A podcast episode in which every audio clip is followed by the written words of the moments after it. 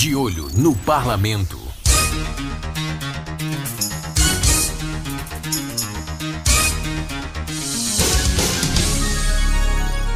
O De Olho no Parlamento traz o que foi destaque entre os parlamentares sergipanos durante a semana. O vereador de Aracaju, Sargento Byron, do Republicanos, fiscalizou uma denúncia vinda de moradores da Avenida Euclides Figueiredo, aqui em Aracaju, sobre a instalação de postes no meio das calçadas. Segundo o parlamentar, a situação dificulta a locomoção das pessoas, principalmente aquelas com deficiência ou mobilidade reduzida.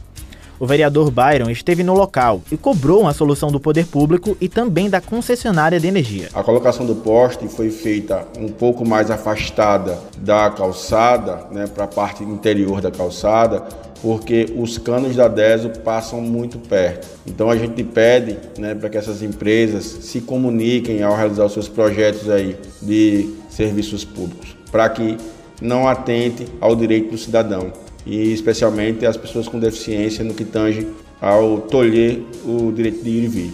Já a vereadora Emília Correia, do Patriota, sugeriu que a Prefeitura Municipal de Aracaju flexibilizasse o horário de vacinação contra a Covid-19 nas unidades de pronto atendimento. Segundo a parlamentar, essa medida pode facilitar ainda mais o acesso da população ao imunizante. De olho no parlamento. Os deputados estaduais aprovaram na Assembleia Legislativa de Sergipe as diretrizes do projeto de lei sobre a elaboração e a execução da lei orçamentária para o exercício financeiro de 2022.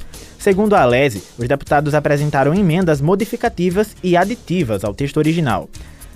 E a Assembleia Legislativa de Sergipe entrou em recesso no plenário, e nos próximos 15 dias não haverá sessões. Mas o deputado estadual e líder do governo, Zezinho Sobral, do Podemos, explicou que as atividades nos gabinetes dos parlamentares continuam ocorrendo normalmente. O recesso é apenas no plenário, é lógico que as atividades minha, nossa, aqui no gabinete permanecem, as visitas, as viagens, é, a relação com os ambientes serão prestigiados e privilegiados nesse momento, onde a gente tem uma atividade intensa entre segunda a sexta e agora os finais de semana. Vamos ter duas semanas para poder viajar também nos dias úteis, facilitando assim o acesso tanto à capital quanto ao interior das comunidades.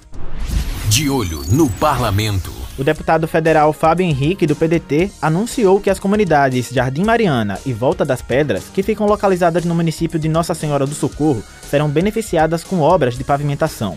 Fábio Henrique lembrou também que as obras das regiões da Bita e Estiva já foram iniciadas, restando para a Prefeitura autorizar as obras da comunidade lavandeira. Acabo de sair de uma reunião aqui na Codefaz, empresa que está executando as obras e mais duas comunidades terão as obras iniciadas. Jardim Mariana, ruas que foram escolhidas por você através das nossas redes sociais e também Volta das Pedras, uma comunidade muito querida Lembrando que já estão sendo feitas as obras na Bita e na Estiva, restando a Prefeitura autorizar a lavandeira. Essas obras começam sempre que a Prefeitura emite a certidão de uso e ocupação do solo, mas o recurso é garantido pelo nosso mandato através de emenda parlamentar. Na CPI da Covid-19, o senador Alessandro Vieira, do Cidadania, criticou o tom das respostas da diretora da Precisa Medicamentos, Emanuela Medrades. Durante entrevista ao All News, o senador disse que a diretora apresentou um discurso claramente ensaiado com políticos do governo Bolsonaro. Eu imagino que ontem a constatação de que o habeas corpus não é um escudo que protege a pessoa de qualquer possibilidade de falar levou à consideração de que ela poderia sair presa da CPI. Ao mesmo tempo, a gente percebe que existe um esforço, um investimento para atacar a credibilidade do deputado Luiz Miranda e do seu irmão. Ela se presta a esse serviço, ela faz toda essa estratégia ao ponto de fazer uma diferenciação. Os irmãos Miranda, quando falam do invoice do dia 18 e 19, estão mentindo.